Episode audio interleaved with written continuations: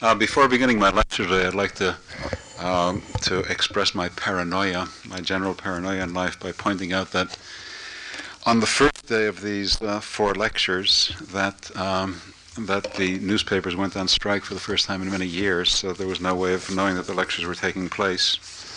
That on the second day uh, of the lectures, the second lecture, that uh, the newspapers had finally begun had begun to publish that same day but they got the title of my talk wrong. And instead of calling it defective consolidation, they called it detective consolidation, which made it sound as though it were a spy novel or something like that.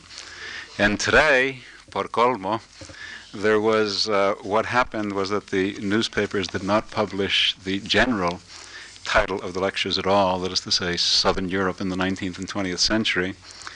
Uh, nor did they publish uh, my name or the name of any lecture, but they published merely the subtitle of the lecture, that is to say, Transcendence and Redemption,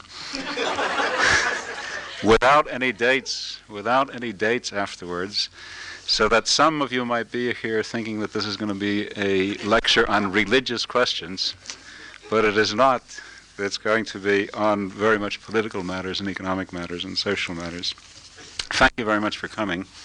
Uh, and um, I guess we should begin by, we can begin by saying that, um, well, I guess I should begin by changing to my reading glasses. That's the, the most important thing. Uh, at the beginning of my last lecture, I emphasized the terrible condition in which the southern European countries found themselves at the close of the 1940s.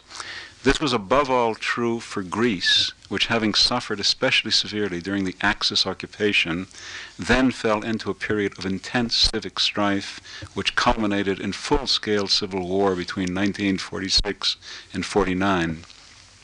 But the situation of Spain was not much better. Although a decade had passed since the end of its own, even more savage civil war, the country had not yet recovered from the ravages it left. Material recovery was made difficult by several factors the shortages created by the World War, the international isolation imposed by the United Nations on Spain after the war, and one of the worst droughts in Spanish history. Moral recovery from the fratricide was also hindered during the first half of the decade by the massive repression carried out by the Franco regime, during its second half by the repercussions of the struggle against the Maquis. Greece had never been in worse shape since achieving independence, not even during the aftermath of the Asia Minor disaster of 1922. For Spain, it was perhaps the third worst decade of her modern history, surpassed only by the War of Independence and the Civil War. Italy was in considerably better condition than either country. It had suffered extensive war damage from 1943 to 45 as Allied armies pushed north from Naples. There had been major fratricidal conflict between the supporters of Mus- Mussolini's rump fascist regime and the resistance movements. The post war purge of collaborators took about 15,000 lives. And although relations among the resistance forces remained conciliatory until 1947, enabling Greece to avoid full scale civil war of the kind that overtook Greece, they afterward broke down. The Christian Democrats, who now took a sharp turn rightward, filled the 1948 elections with apocalyptic denunciations of the communists and socialists. Among the arguments used was that if the Marxist bloc won, the United States would withdraw its economic aid a frightening prospect given Italy's great poverty. Only Portugal was in good condition. The country had gone through almost continuous turmoil for two decades, from 1908, when the king had been assassinated, to 1928, when the dictatorship which had replaced the republic began to stabilize itself under Salazar. But two de- decades of stability and peace had followed, during which Portugal had even managed to make itself more prosperous, partly because of Salazar's careful economic management, partly because it was one of the few neutral nations in Europe during the Second World War and benefited by trading with both sides. The contrast with Greece and Spain, and with Italy as well, could scarcely have been greater. All this would change radically over the next four decades. Dramatic transformations occurred not only in each of our countries, but also in their positions relative to each other and to the rest of Europe. The easiest way to deal with these changes might be to divide our period into two parts the quarter century from 1950 to 1975, and the 16 years which have transpired since. These units make sense both politically and economically, since the period 1973 to 75 witnessed the end of the dictatorial regimes in southern Europe, as well as the first long pause in the great European wide economic boom that had begun during the Korean War. In dealing with both of these periods, we must always keep in mind what was happening in the so called Western bloc of nations to which Southern Europe belonged. Southern Europe had never been isolated from the rest of Europe, of course, as I have tried to show in my previous lectures. Indeed, its intimate and continuous contact with England, France, and Germany is perhaps the best proof of the absurdity of the old saying that Africa begins at the Pyrenees but the degree of influence that began to be exerted on almost every aspect of life in southern Europe by its northern neighbors and the United States was so much more intense than before as to constitute a new order of affairs. Perhaps the easiest way to understand this is to imagine how different Greece would be today had its civil war ended differently and it had fallen into the communist camp. This outcome by no means an utterly remote one, would have wiped out many of the socio-economic and political similarities with southern Europe that had developed over time and pushed Greece into a very different and much less propitious orbit.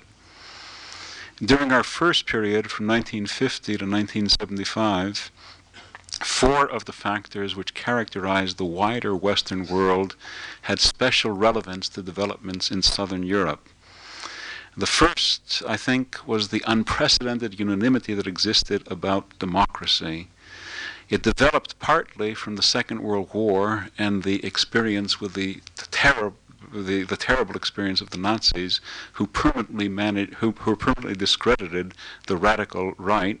It was also partly a result of the um, Cold War, the democratic ideal was held more firmly in theory than in practice, of course.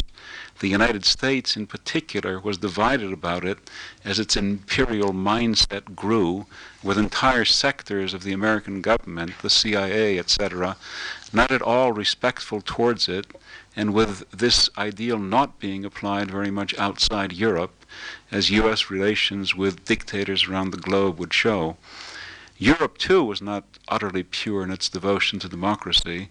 Both the Greek and the Italian democracies were quite flawed, as we will see, and Europe as a whole disapproved of the Greek junta when it was established, but it did not try very energetically to overthrow it. Nevertheless, existence of the ideal is a factor of major importance and had many practical effects. This is illustrated by the different opportunities that were available to Greece and Italy, the two democracies in the post war period. Not only were they recipients of far more American aid of all kinds, but were also allowed without serious difficulties into the new institutions that were arising in Europe. Italy was a founding member of the European Community in 1958. Greece became the first associate member in 1962. In Spain and Portugal, the two dictatorships had much less access to these kinds of benefits. In Portugal, this was uh, somewhat less true because of the image, the soft image that Salazar had managed to project, and the wartime help that Portugal had given to the Allies. In Spain, however, dictatorship was a major handicap because of the Spanish Civil War and the image that Franco had given in the early repression that was carried out after the war. It affected many aspects of Spanish life in the 1940s and in the 1950s, not only relations with um, European institutions, the rejection of its various attempts to become a member or even an associate of the common market, but also in things like uh, getting off to a much slower start in tourism than Greece or Italy because of the reluctance of many people to travel to Franco Spain. In short, if the international climate had been decidedly hostile toward democracy during the 1930s, it became favorable to it, at least within non communist Europe, after 1945. A second factor of importance is the unprecedentedly long and dynamic economic boom its closest rival in terms of length was the boom that had occurred exactly a century earlier in the 1850s and 60s, which also had an important impact by stimulating, for example, the first great wave of foreign investments in Spain, plus the outburst of railway building that occurred. But this new boom went far deeper, partly because the capitalist economies had become so much more developed during the century that it had intervened, partly because it was more continuous. During the 20 or so years in which it operated, from the early 50s to the oil shock of 1973, there was only one more or less serious recession in 1966 67. A third important factor are the specific forms that the, that the economic boom took. It was different from other economic booms in that it involved the movement across national borders not only of enormous amounts of capital, but also of unprecedented numbers of people. This latter was especially significant for Southern Europe. More than any other area of the world, it became the center of tourism, a new development of the new capitalism First millions, then tens of millions of people entered southern Europe in search especially of beaches and the sun, but also of its past cultural greatness.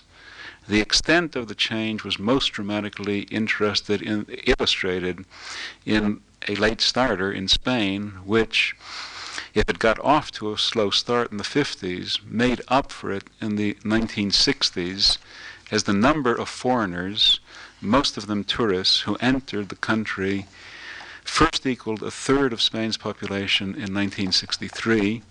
They exceeded half of its population by 1966, and by 1972, more foreigners entered Spain than lived natives lived in Spain. Southern Europe also was the chief source of migrant later, labor that became so much a feature of the advanced economies from the 1950s onward. Italy pioneered in the 50s, followed by Greece in the early 60s, and by Spain and especially Portugal from the mid 60s onward. A new feature of the new migration was the exceedingly close contact that the emigrants kept with their homes because of their closeness to them it was, a it was a migration that separated people much less than the earlier, primarily overseas migration had.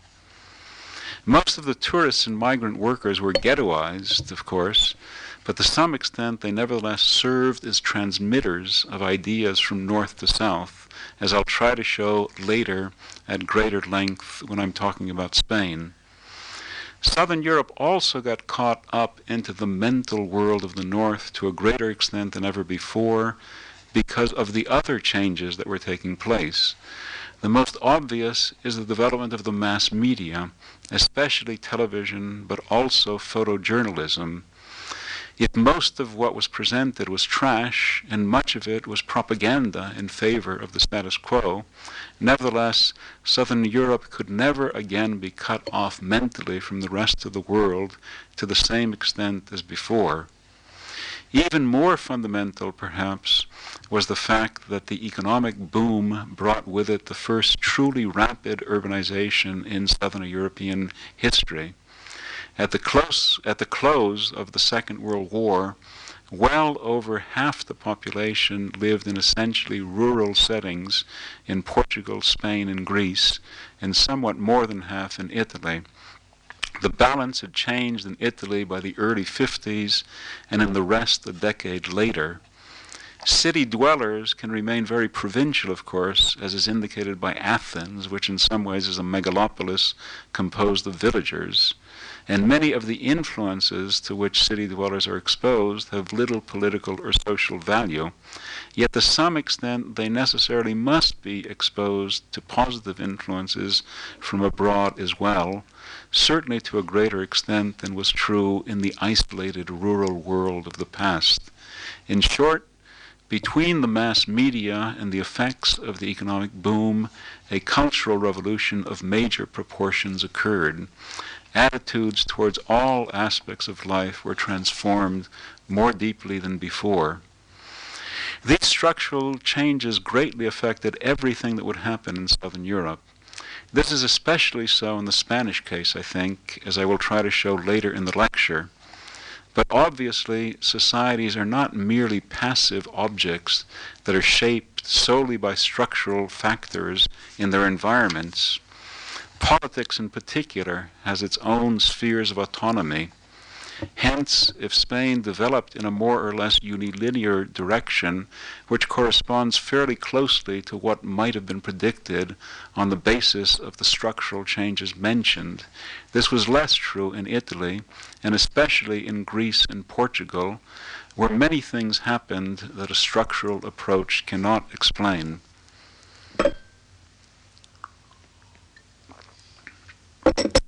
Let me start with Greece.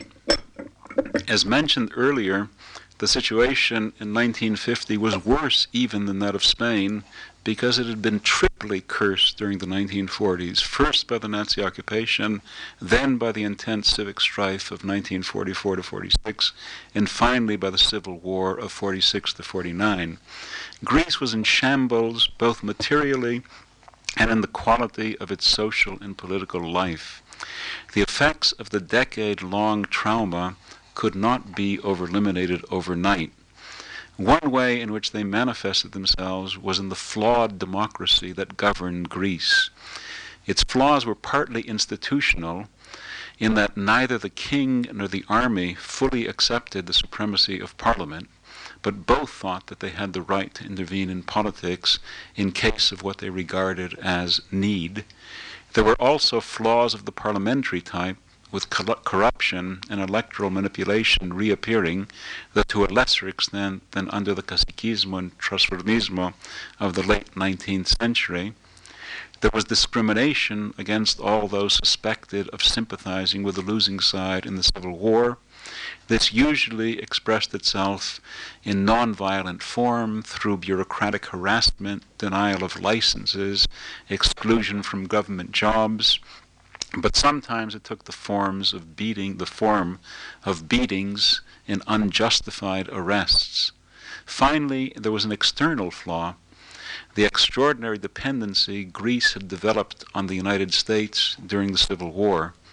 Despite all these defects, Greece nevertheless was a democracy. Paradoxically, it had become so in great part because of the United States.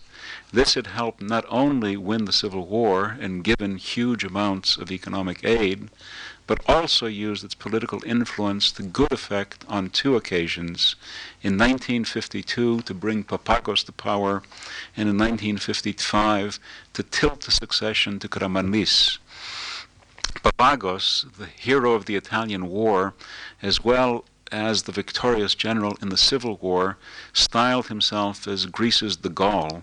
He was not really of the same stature, but he did end the political miasma caused by short lived coalition governments which ruled Greece from 1949 to 52. In its place, he brought together a government of talented young men capable of confronting Greece's overwhelming problems. The most able of these was Karamanlis, who succeeded Papagos on his death in 1955 and ruled for the next eight years until 1963. Rapid Greek economic growth occurred during this period. Why uh, was this so? There's a combination of factors. Some of them were the reforms that were carried out by the government, others were a continuation of large scale American aid even after it had been cut off in the rest of Europe. Still another was the rise of the Greek shipping industry to unprecedented scales. This, of course, is the age of the Greek shipping tycoon, of the golden Greek, of Onassis and of, of Niarchos. There's also the factor of the early Greek entry into tourism, uh, that in the 1950s already Greece was receiving a fair number of tourists. There was also an early and a large scale Greek emigration, not only to Europe, uh, as I mentioned earlier, but also to the United States and to Canada, and perhaps above all to Australia. A favorable investment climate was created within Greece itself, and as a result, by the mid 1960s, per capita income in Greece had become considerably higher than in Portugal, even though at the end of the war, Portugal had been ahead because of its neutrality. And it was also somewhat ahead still of Spain as well. But economic growth could not by itself create favorable conditions for democracy. It could not set off what we might call a beneficent cycle to contrast it with the vicious cycles that are much more customary in human history. It could not set off a beneficent cycle as it would later do in Spain. Two factors counteracted it one external, the other internal. The first, Cyprus, emerged in 1955, soon after the start of the economic recovery. The crisis was unexpected, as Greece had long assumed Cyprus would be united with it when the British left.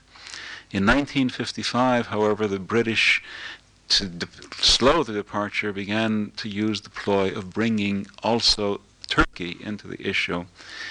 Uh, a, uh, the, the, the, consequences were the, the beginning and the immediate escalation of conflict with Turkey, particularly in the pogroms that occurred in Istanbul, uh, a city with a huge Greek population, uh, which succeeded in driving out most of that population. Uh, Karamanlis was too rational in calculating a leader to be an extreme nationalist, and so he began to be seen as a compromiser the independent solution for Cyprus, to which he agreed that instead of Cyprus being united to Greece, that it would be a separate independent country, uh, was not very popular within Greece, and it undermined his position. And unfortunately, the, crisis, the, the, unfortunately, the effects of this crisis would not end with him. Irredentism, as we've seen, had dominated and distorted Greek life throughout the 19th and early 20th century the Asia Minor catastrophe of 1922 seemed to end uh, when seemed seemed to bring this obsession to an end uh, precisely because of the size of the disaster. One of Venizelos' last great services to Greece had been the establishment of good relations with Turkey in 1930. These good relations had lasted for more than a quarter of a century. Now, due to a combination of British perfidy, of the intransigent of Greek nationalists like Grivas, and of Turkish brutality in Istanbul, the whole irredentist issue revived. A structural defect of a political nature had appeared to f- hinder further economic revival in ways as simple as those of requiring the government to devote ever larger portions of its budget to military expenditure and to raise taxes in order to pay for this expenditure. Cyprus weakened the legitimacy of the Karamanlis government, but so too the domestic factors the austerity program that accompanied the economic revival generated resentment against the government. Karamanlis' style of governing was imperious, he was impatient with niceties and contemptuous of other viewpoints. The old Venizelists, who had been disoriented by the way in which the formal royalist camp had, take over, had taken over power, began to regroup and make, make their presence felt. The same was true of the leftists who had actually sympathized with the losing side in the Civil War. All these factors came together in 1956 when a new leftist coalition called EDA suddenly won more than a quarter of the vote. From this point on, the political situation deteriorated steadily. Karamanlis's uninspired handling of the Cyprus issue contributed to this, but more important was his attempt to juggle the 1961 elections, which in turn gave an old Venizelist leader, George Papandreou, the justification to launch what, we, what he called the unrelenting struggle to bring down the corrupt government. Papandreou's vision of sinister forces operating behind Karamanlis seemed to be borne out in 1963 when the Lambrakis assassination, immortalized in the movie Z, occurred. Karamanlis's position collapsed soon after in a 19th century style conflict with the royal family, and Papandreou was called on to head the government instead. But having helped Papandreou gain office, the royal family was soon at loggerheads with him. The sweeping victory of his Center Union Party in the 1964 elections was accompanied by an upsurge of leftism in, in Greece, both of the old kind that had been linked to the Civil War, and more importantly, the new leftism being propagated by Papandreou's son, Andreas, who had suddenly appeared on the Greek political scene after nearly a quarter century of self exile in the United States. Open conflict burst forth in 1965 when Andreas was accused of plotting a leftist revolt in the army, and it quickly led to the ouster of his father by the new king, Constantine. But the Papandreous had galvanized too many social forces for the ouster to be accepted without protest. For nearly two years, the king tried to gain legitimacy for the governments he named by granting favors to Center Union deputies who would support him. He failed utterly, as the Papandreous, both brilliant demagogues, tarnished his appointees as the apostates Meanwhile, street protests periodically swept the big cities, particularly at the start. The political elites, the moderate elements of the Center Union headed by George Papandreou, Karamanlis's ERE party, and the king, finally came to an agreement to try to clarify the situation by holding new elections in the spring of 1967. Whether the king and the uppermost echelons of the army would have respected the outcome of those elections is uncertain. But they were never held because the week before, at the height of the Easter celebrations, a conspiracy of lesser official officers, mostly from the intelligence services and perhaps also in contact with the CIA, seized power. Lacking the courage to refuse to cooperate with them at the start, Constantine, eight months later, tried to redeem himself by staging a coup against them. But this was ineptly organized as everything else he had touched during the preceding two years, and its failure strengthened the colonel's junta even more. Military dictatorship had returned to Greece, uh, had returned to Greece and to southern Europe, but the beneficent changes which had taken place over the previous decade had by no means been entirely wasted. Because of the emphasis on democracy and the deeper degree of interaction and interpenetration with Western Europe, the dictatorship could not sink significant roots into Greek society. With a single, with one exception, all politicians, from Karamanlis's party as well as from the center and the left, refused to work with the junta so too did most technical experts who were invited to occupy government posts. The colonels had imposed the dictatorship on Greek society, but they could ma- never make it penetrate deeply into that society. Despite increasingly elaborate pseudo democratic facades with which they experimented, the regime could not acquire legitimacy.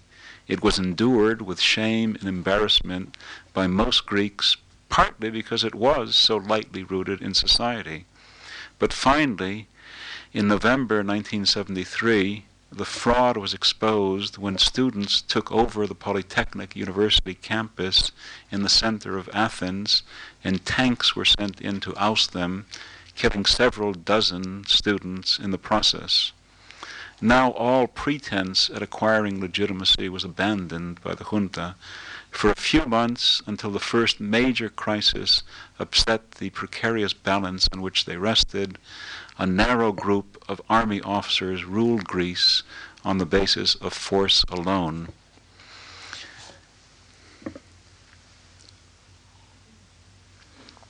Nothing so dramatic occurred in Italy, yet in some ways it also experienced a pattern of progress followed by retrogression. To a lesser ex- degree than in Greece, Italian democracy was also flawed. Its flaws were basically threefold. First, the lack of an idealistic political past among its elites, except for the old trinity of Mazzini, Garibaldi, and Cavour. Trasformismo had smothered the Risorgimento in the 19th century. The greatest Italian politician since unification had been Giolitti, of very mixed achievements and reputation.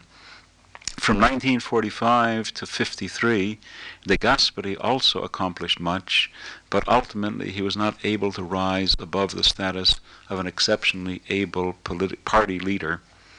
Second, no purge of fascists uh, had occurred uh, in the government or in all of the other organizations of civil society, either immediately after the war or in later years. Uh, many fascists were still in position in the police forces and in the judicial services and in other branches of the state. Third, the electoral corruption uh, of the Italian past continued in a new and somewhat lesser form, in a considerably lesser form, the truth is, uh, than, uh, than it had uh, earlier. This was above all true in the South, although the Christian Democrats did not depend as completely on the South as the old Sinistra party had, as Giolitti had, uh, on it. Nevertheless, it was the South which gave them also the edge that they needed for their continuous plurality. Uh, along with the electoral corruption went uh, also uh, the corruption of the kind uh, that led to contacts with the mafia uh, the mafia gained freedom of action, regained freedom of action, because under one of the few, one of the good accomplishments of the Mussolini dictatorship had been the destruction of precisely the mafia, of these localized uh, corrupt organizations. The mafia reappears and redevelops uh, in uh, southern Italy, uh, in part uh, because of the acquiescence of politicians who benefit from the pressures that they can place, uh, that it can place in their benefit on society. In a certain sense, then, Italy was witnessing a rebirth of the old Sinistra groupings that had been destroyed by the World War and by Mussolini. Some things were accomplished via government action, especially a small scale agrarian reform in the early 1950s and a much larger scale program to develop the South economically by building up its infrastructure and by encouraging investment in it. While this fund for the development of the Mezzogiorno did not prevent the South from remaining backward, and certainly was not able to break the malevolent political subculture that had prevailed there since Bourbon times, it at least did keep the South from falling further behind the center and the North, and it did provide a certain minimal level of prosperity in that region. The abdication of the government in most matters, however, was a fact. One of the more interesting books on it, Italy, post war Italy, is called a society without Italy, a society without government. But this abdication of government seemed to make very little difference as far as Italian economic growth was concerned. Beginning earliest of all, beginning really uh, in at about 1950 itself, Italy began to undergo quite continuous and systematic uh, economic uh, development. The factors that combined in this were several and various. The high level of tourism, the early worker emigration that I mentioned before, but others as well. Uh, one of them being the fact that now Italy, because of the development of its hydroelectricity resources and the discovery of natural gas fields in the Po Valley, suddenly finds itself with the cheapest energy supplies in Europe. And also because of the fact that although Spanish labor, both previously and also later, would have a reputation of being very active and strike prone during the first two decades after the war, in the 50s and in the 60s. They did not strike very much. They were a relatively passive body, and so wages could be kept quite low. Uh, in 1968, the difference between the highest uh, earning and the lowest earning classes throughout Europe were precisely in uh, Italy. All of these factors came together, and since Italy had started at its rapid growth from an already reasonably high level, an economic miracle in Italy began to be talked about in the early 1960s, the second economic uh, miracle in Europe after Germany's. But like Greece, Italy would not thereby enter onto the straight path towards a harmonious future. Socioeconomic conflict and political instability began to reappear in 1969 when two events of fundamental importance occurred.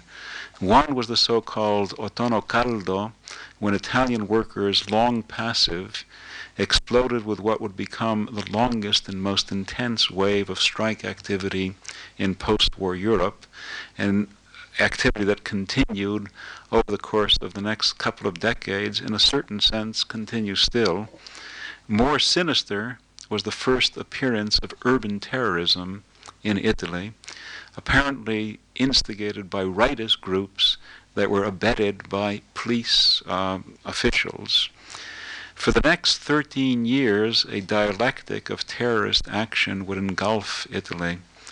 The leftist Brigate Rosse became the most frequent and the best known actors but the greatest crime of the rightist groups, the massacre that, that occurred when a bomb was exploded in the Bologna railway station, was at least as terrible as the much better known leftist kidnapping and assassination of Aldo Moro in 1978.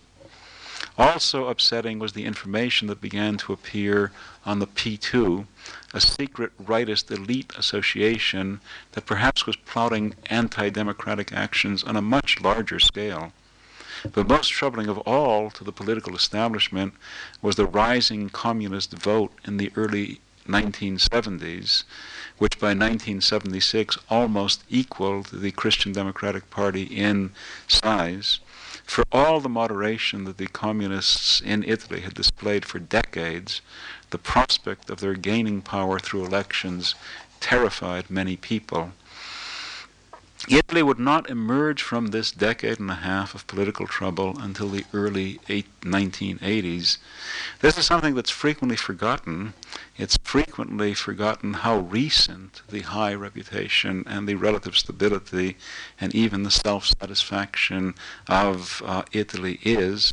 That if there was an Italian economic miracle in the uh, 1950s and 1960s that in a certain sense there's almost a kind of a historical miracle or a public relations miracle that Italy is now seen, uh, has usually been seen in the last few years, as so completely normal and respectable a member of the European community, almost Germans who eat spaghetti uh, then and, and, that this recent past, this very recent past, is forgotten.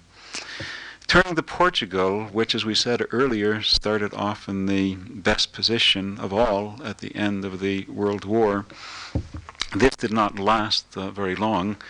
Uh, it, uh, it was still true, certainly in the 1850s. Uh, one sign of it, for example, is that a man as intelligent and as liberal as uh, Dean Acheson, the American, the great American Secretary of State, uh, would uh, write about Salazar as being a modern embodiment of Plato's ideal of the philosopher king, somebody who knew how to govern his country.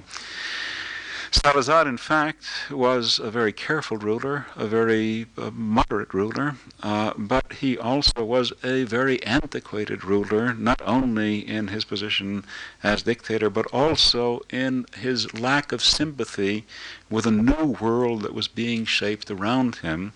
Uh, in the predominant image in Salazar's mind was the image of rural happiness, the image of uh, more or less uh, the pueblo portugués uh, dressed in its regional costumes and dancing, uh, uh, you know, local uh, dances. there was not a, a, a, there was not an, a, sympathy towards the tremendous changes that were beginning to go on in Europe, there was a lack, an active lack of encouragement of the economic uh, factors, the entry of the economic factors that were affecting the rest of Europe. As a result of this, uh, Portuguese growth stagnates, the public exchequer remains in a very good position because of the budget balancing that uh, Salazar was particularly noted for, but the economy does not grow very rapidly at all during the 1950s. This was among the reasons why in 1958 a great political crisis also occurred in Portugal uh, in the campaign that was carried out by Humberto Delgado uh, in the what had previously always been the false, the mock elections that had been held in Portugal. Delgado now took the election seriously and began actually to oppose and to use rhetoric against uh, Salazar uh, and found in society a very deep and wide, un- unexpectedly widespread um, response. Uh, the movement was crushed before it got out of control, uh, but nevertheless, uh, it had been obvious for a few weeks the real lack of popularity uh, of the regime and the danger that it was of. Um, of, of any kind of rival against any kind of rival force, but the real troubles for um, Portugal began uh, three years later in 1961 uh, when uh, the revolutions began to occur in Portugal's African colonies. Again, in, in, in connection with decolonization, Salazar proved as unimaginative, as unable to adjust to the new world as he had been in connection with economic development. He did not follow the, follow the English example or the example of the French in the 50s or the most recent example of Belgium in the Congo and simply withdraw uh, uh, from the colonies, keeping economic uh, domination from over them by different means. Instead, he decided to fight against the um, rebels, uh, and this proved to be uh, a completely impossible task for a nation as small and as poor as uh, Portugal. Uh, war, uh, colonial warfare broke out in three places uh, in Guinea Bissau, in Angola, and in Mozambique. Uh, it required an enormous mobilization of uh, manpower. It required an effort equivalent to the kind of efforts that the main contenders in the World War were expending against each other. More than half the budget went to the military uh, expenses. Uh, conscription was raised to four years of military service. Uh, this had very deleterious effects in Portugal itself, most importantly of all in the great migration, the great illegal migration that began to occur as young men tried to escape the effects of the draft, the near certainty of ending up, at least for some time, in Africa by leaving the country illegally and going above all to France proportionately Portuguese migration during the 19 50s is, during the 1960s, I should say, is greater than in any other place in uh, recent um, decades. Uh, so much so that at the end of the decade of the 60s, more people had actually left Portugal than had been born in Portugal. The population was smaller in 1970 than it had been in 1960. These factors um, obviously counteracted the effects that uh, any some of the uh, ironically under the pressures of war and under the pressures of immigration finally in the mid 60s the government shifted course in connection with economic development and began to encourage foreign investment. But these factors now could no longer outweigh the political factors that I've just mentioned. Spain in contrast to its usual pattern, it was certainly the most troubled of the countries during the 19th century and, in some ways, in the early 20th century as well. Spain followed the smoothest path towards a change of change under the dictatorship as well as uh, subsequently under the democracy. Uh, it, it had many. There were many political crises in Spain uh, in the in the 50s and 60s and 70s, but there were none of them that were anything remotely of the importance of 1965 or of 1973 in Greece or of 1958 in Portugal, even, or certainly of the 1960s, the colonial wars of the 1960s in Portugal. Nothing of these kinds of crises to cause the beneficent cycle that was set off by economic growth to stop. Rather, this cycle continued onward and had major effects. Indeed, as I wrote, I'll, I'll, quote from something that I wrote some years ago, that paradoxically, the most useful analytical tools for understanding the final two decades of the Franco regime are those provided by its chief ideological enemy, Karl Marx.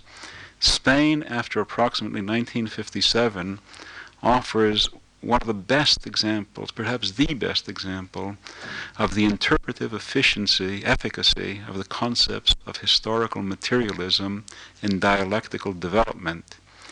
Economic factors, not political, were the principal determinants of the most significant changes that occurred.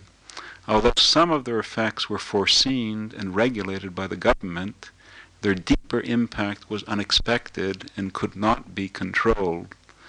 What began as a program of economic reform that was to be accompanied at most by a modest degree of political liberalization ended by transforming Spain so completely that full democratization had become almost inevitable by 1975.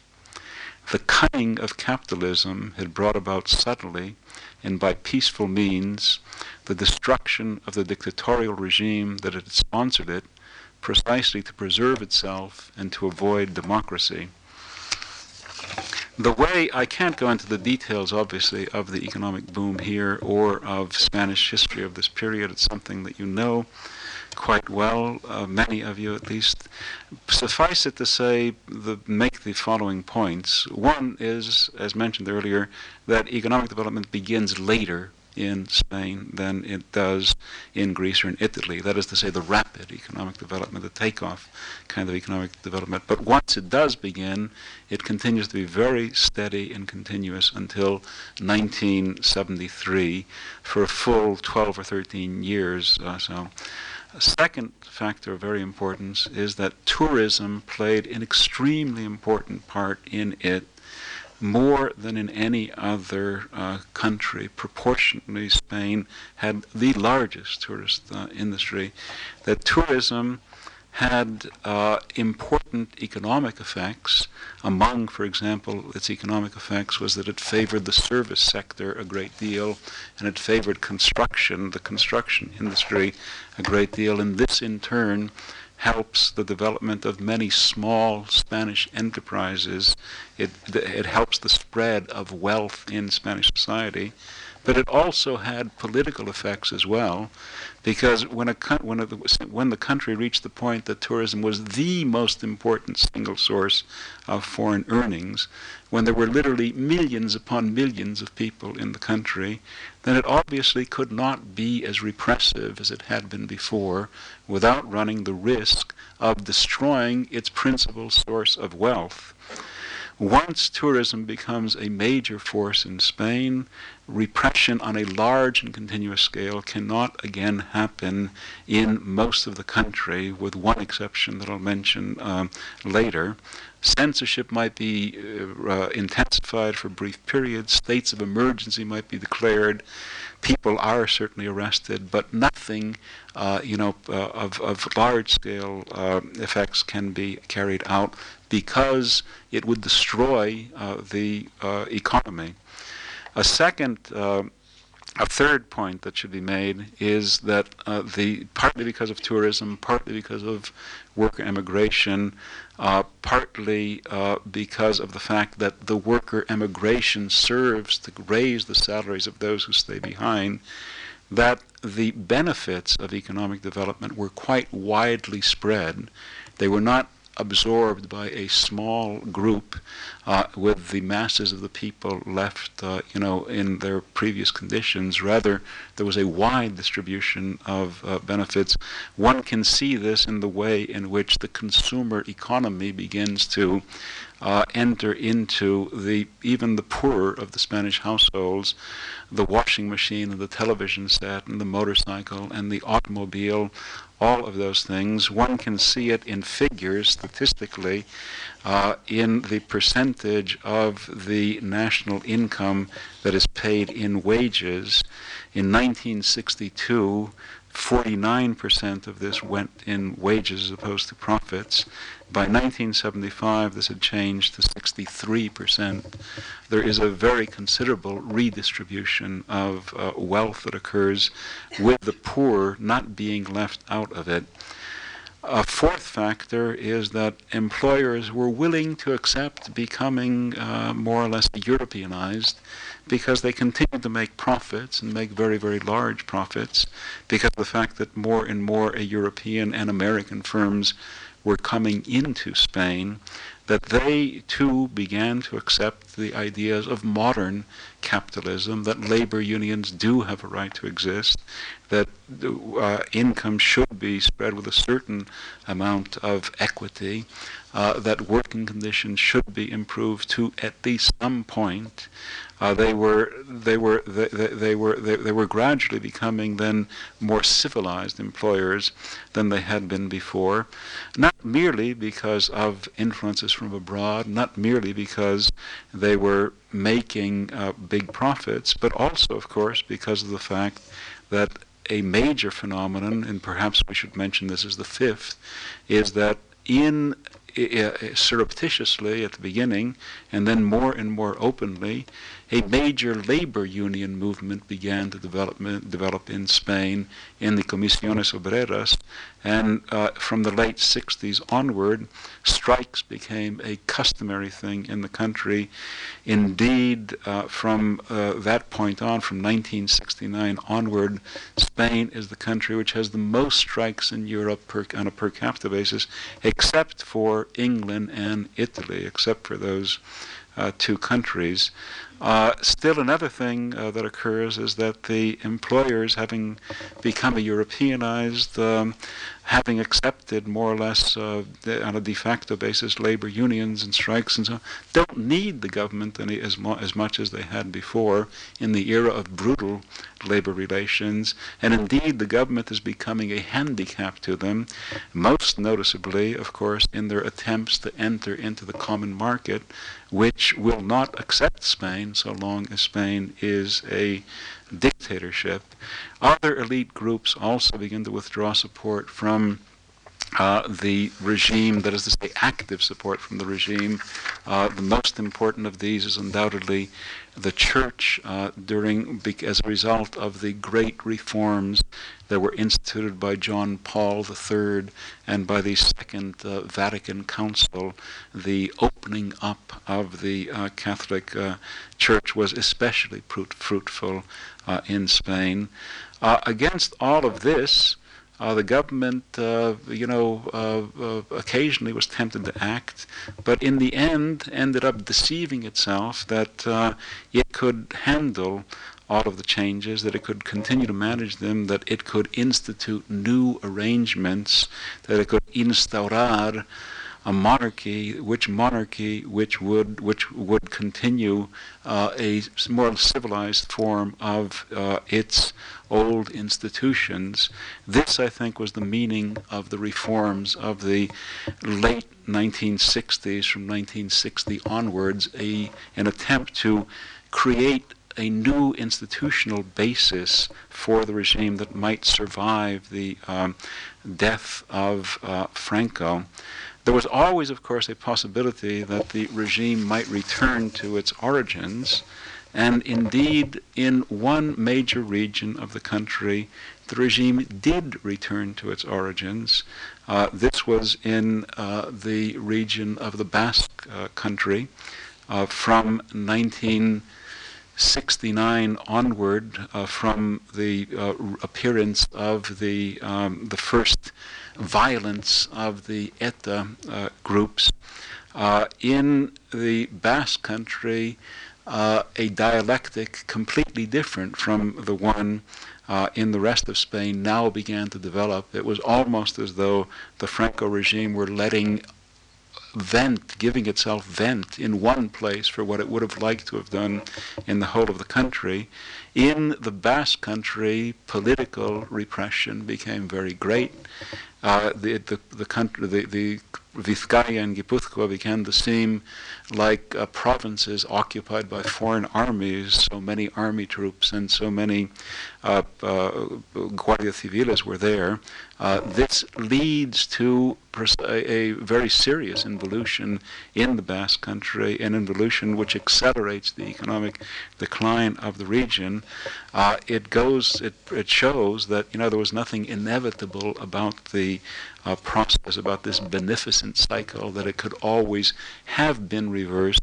But in fact, it wasn't reversed because of the fact that it had become too expensive, too costly to uh, do so. The last years of Francoism were quite surreal. Uh, surreal in the sense that the uh, that the temptation to return to its more uh, brutal origins were, were present and manifested themselves, but at the same time, its inability to actually carry out these impulses were also present. The most obvious instance of this, of course, is the aftermath of the assassination of Carrero Blanco. That this, if anything, would have been the opportunity for a crackdown of major proportions to restore true dictatorship uh, in the country, but it was something that could not be done because of the cost that it would have had, the destruction it would have brought to the economy as well.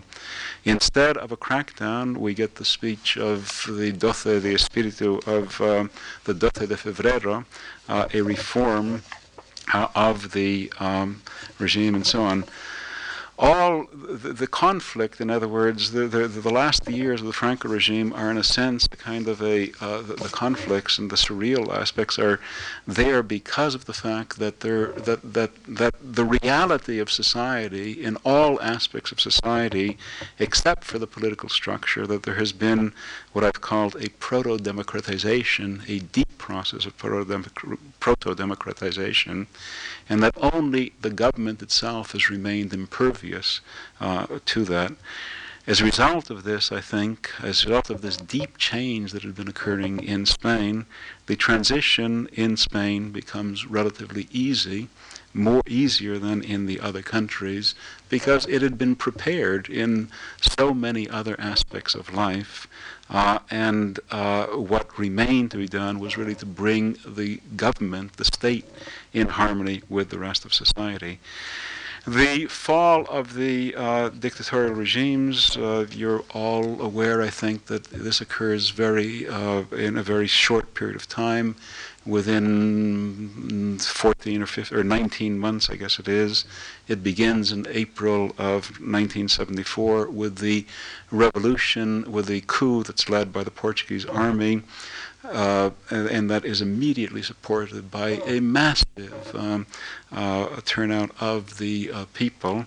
Uh, the Portuguese, uh, the, the, the, the, in Portugal, society had been so backward, and the instrument that had brought about the change, uh, the overthrow of the government, was itself so unstable and uncontrollable that a true revolution occurred in Portugal, uh, a revolution that certainly is the greatest of the uh, European revolutions, left-wing a European revolutions of certainly of the post-war uh, period, uh, a revolution that uh, threatened for a while to bring Portugal into a new situation of uh, left wing dictatorship, but that in the end did not do so, in great part because of the kinds of factors that I've mentioned earlier in connection with the inability of the Greek junta to take root in Greece in great part because of the fact that first Europe did, since we were, it was endangered with the revolution of the left, the dictatorship of the left. It was much prompter in trying to avoid that than it had been the dictatorship of the right in Greece earlier. But more importantly was that the Portuguese themselves had evolved to the point that they would not support uh, a revolution of the left. There had been misery in Salazar's Portugal, but change had occurred as well.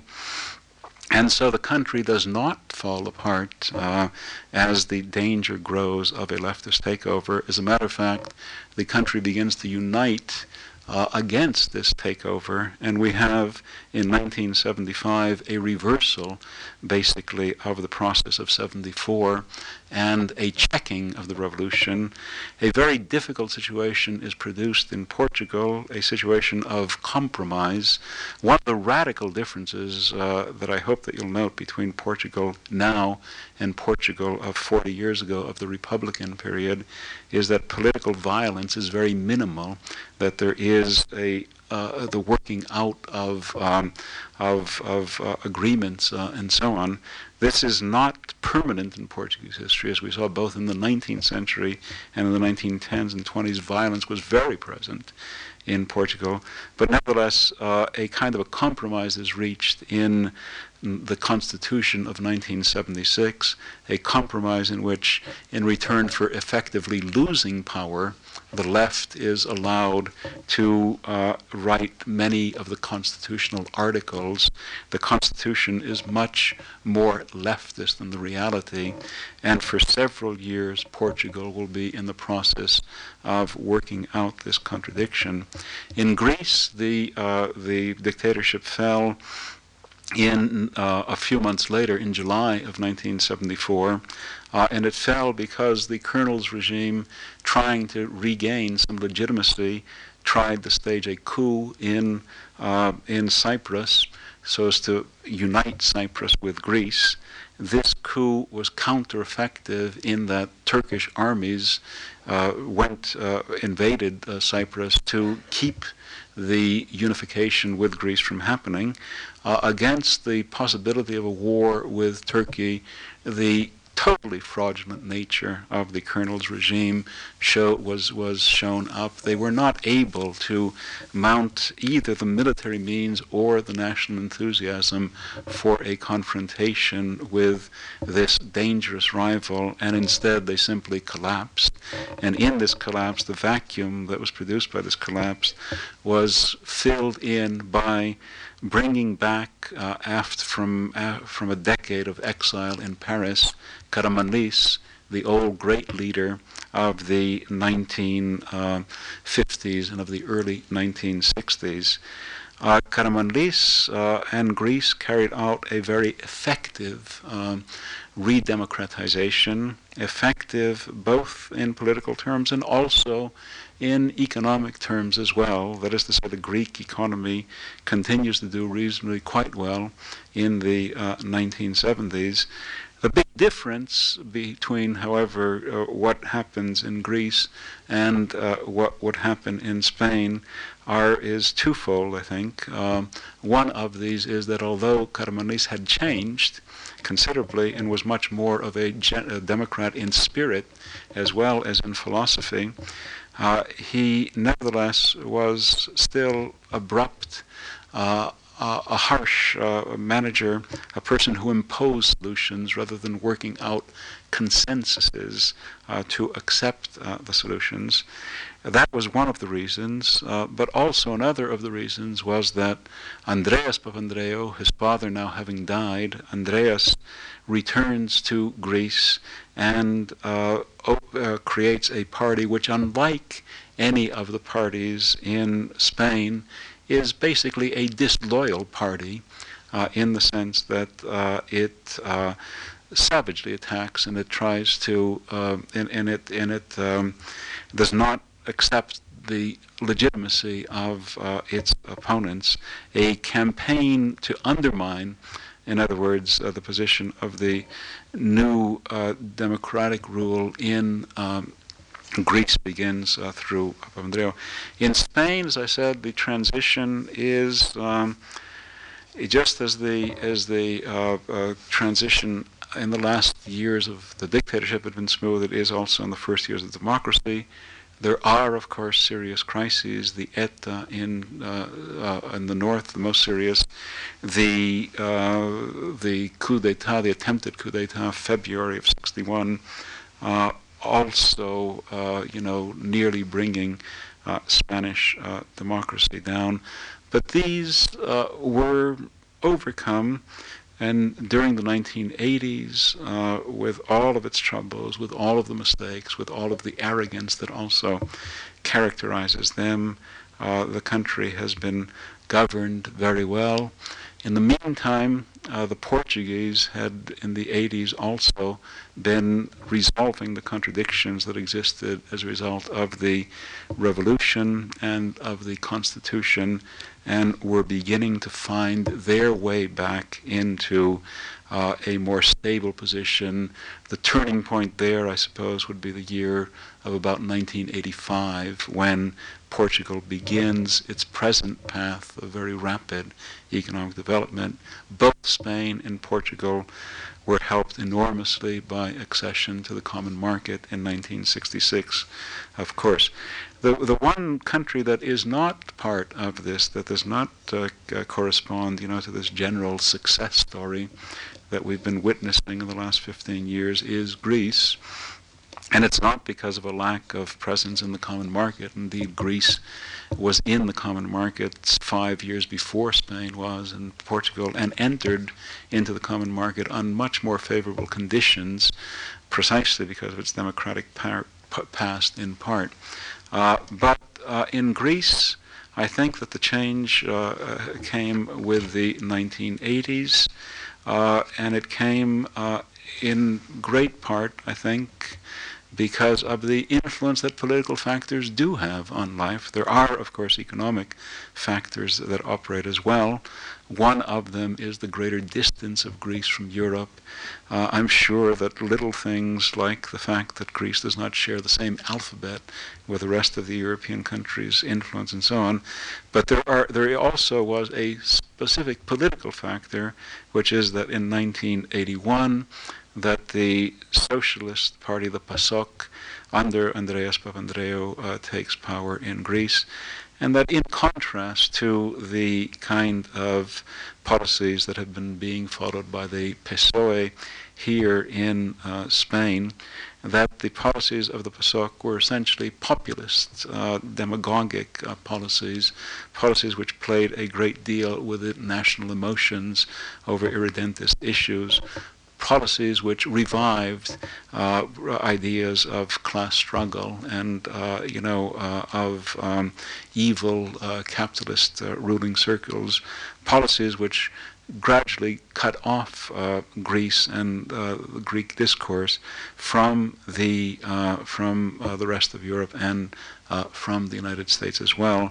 This has translated itself into a lack of confidence and investment, into more grudging contacts with Greece in general, and it's translated itself very specifically into economic data that if Greece was still perhaps 20 or 25 percent ahead of Portugal in 1980, in October of 1989, for the first time, uh, Portuguese per capita income passed Greek uh, per capita income, and Greece finds itself still in a sorry state because although Papandreou has uh, now and the PASOK were finally voted out of office, that the new government that exists, that has appeared, is not particularly capable either.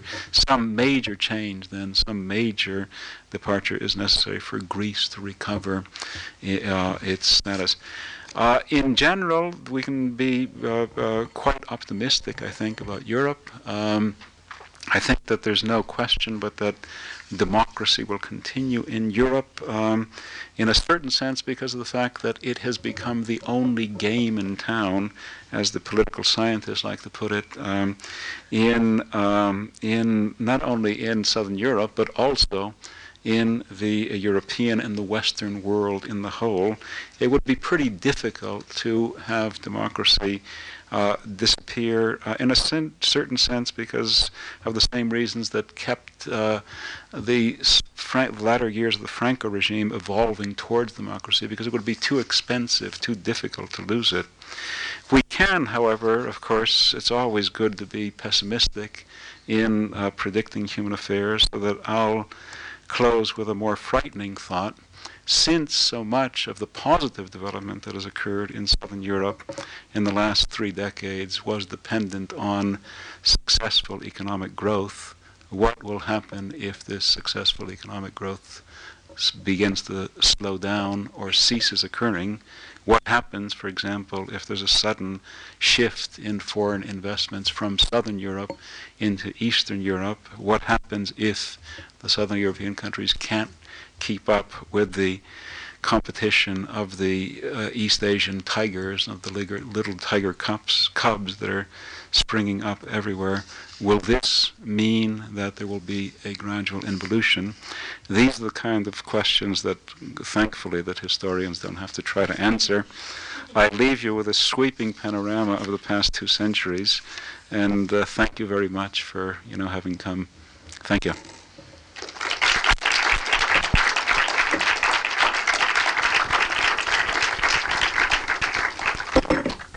If there are any questions or comments or observations or whatever you want to call them, I'll be happy to uh, try to answer them.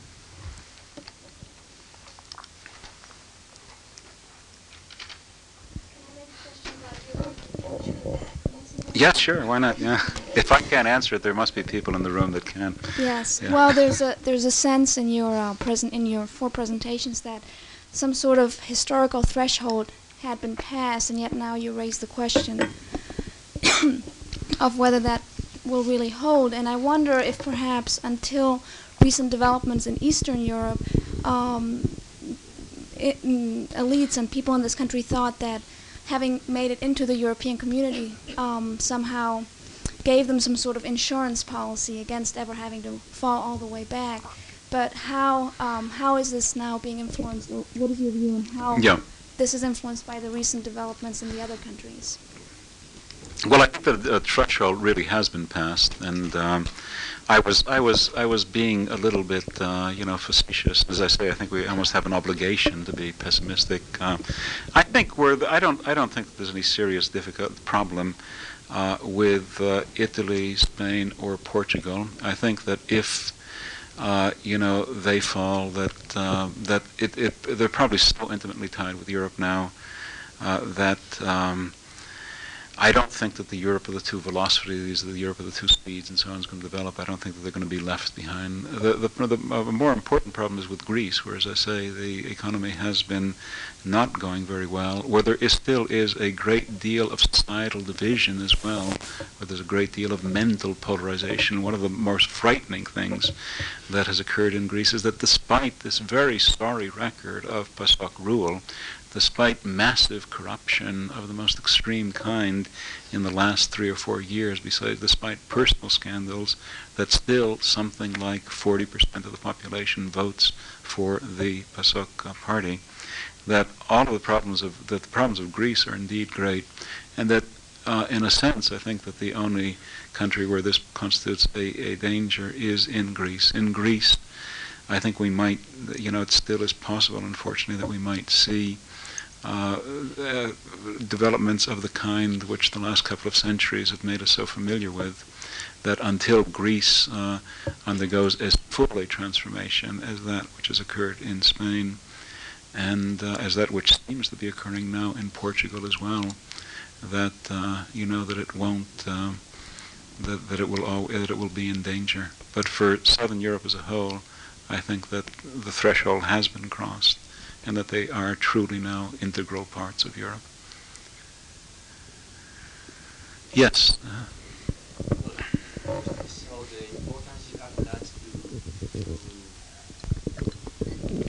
To, to tourism as a leading sector of the economic growth of Spain since the 50s. uh, Well, if it had has it had had so much importance, it wouldn't be wouldn't it be possible that uh, these regions so much affected by tourism as Andalusia or Levant uh, had developed much more than, for instance, Basque Country or Catalonia, mm, yeah. which were the regions that, in fact, um, developed in since 50s. I mean, Yeah. and in the Catalonian and Basque Country, tourism uh, had not so much importance as in that Right. regions. Yeah, yeah. Yeah, that's a very So- good question. Uh, and, uh, you know, the answer to it, I think, is, is more or less twofold. One is that um, I said that foreign, uh, that tourism was the most important single source of foreign earnings. And it's approximately the kind of thing where uh, tourism, if tourism is 100, then um, during most of the latter years of the Franco administration, that if tourism is 100, then uh, worker remittances are something like 75, and foreign investment is something like about 65 or so. That this that this is that foreign earnings are extremely important for a country. On the other hand, that it is not as important as you know all of Basque industry combined and all of Catalan industry combined. In other words, that uh, the Basque country in particular, but Catalonia, of course, has an important tourist uh, industry, a very important tourist industry. But uh, you know, these two countries basically developed on the basis of domestic production. Uh, the other point was that I wasn't particularly interested in the economic uh, earning so much of tourism. What I'm more interested in is in their human consequences, particularly in those political repercussions that I talked about, which I think are the most important aspect of uh, it for this. Other, yes, uh, in the back, yeah. Um, let me speculate a bit. Uh, how do you, I mean, how do you see the, the, the game of the interaction between mass publics and political elites? Because I am a bit intrigued about your argument on the success of, uh, uh, or on the impact of structural transformation, economic transformation on, on Spain. Mhm. Yeah. And- and I, I don't see why why in Spain and, and not in other countries. For instance, in, in Italy, in southern Italy, because in southern Italy, uh, uh, economic development in the end did not solve. Uh, as, s- I mean, Mhm. uh, uh, and all all problems like mafia, uh, social disintegration, um, political clientelism, and things like that. For instance, even in Spain, economic devel- development didn't work uh, uh, the same in in, all- in, in, in I mean in north and south. For instance, in the Basque Country, uh, economic development seems that is pure uh, uh, political instability and, and political violence. And this leads me, I mean, to, to, to speculate uh, about the relation between mass publics and, and elites. And, and, and, I think that this is, a, I mean, this is a, uh, something that varies across countries. And, Mhm. uh, and for instance, the, radicalism of mass publics in some countries, in, for instance in the 30s, may have been an illusion. And political conflict and instability may, may, may be explained as a result of the behavior of political elites, not of mass publics that are a sort of audience that pays some resonance and in the, in the end may play dangerous games. But uh, uh, the, the, well, you know, the, the, the, the, the, the guilt, uh, so to speak, of, uh, corresponds to, to elites, not to mass publics. No? How do you see this? I mean, how, how do That- you? that- that's a question. You're, you're asking for another three-hour lecture at least. But let me answer.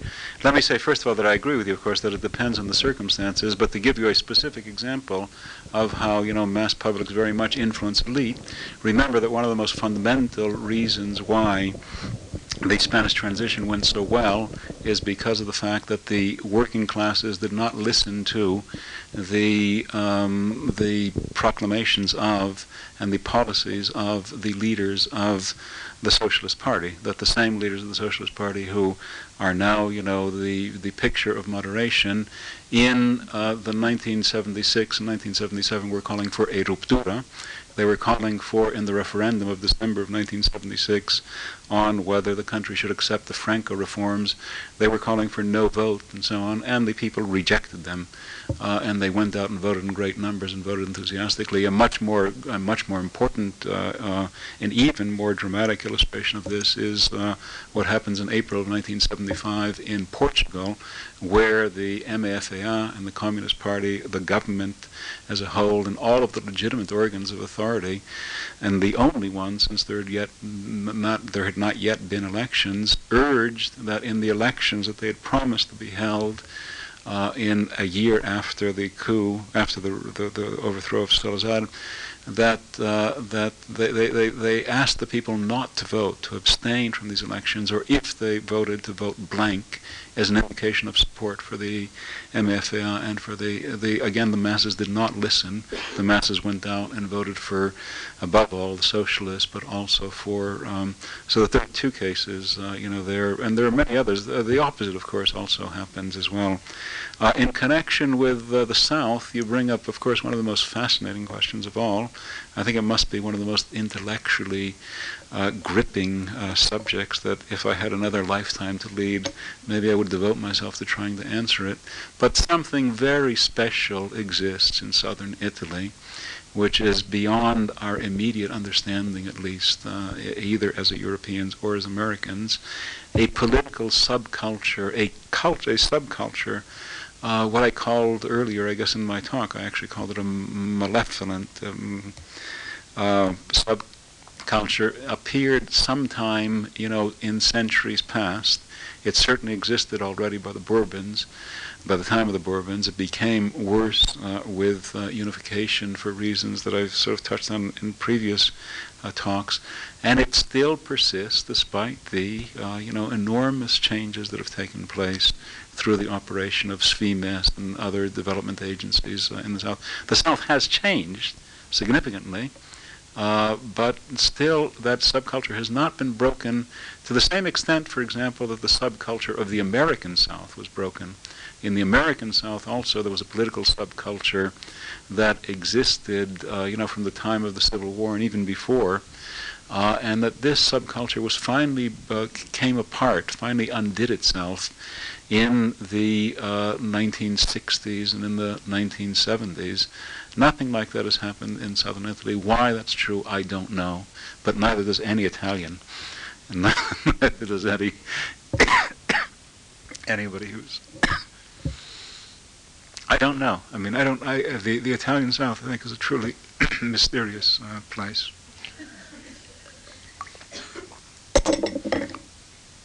Other comments or questions or observations or nothing else? well, thank you very much. My voice seems to have given out.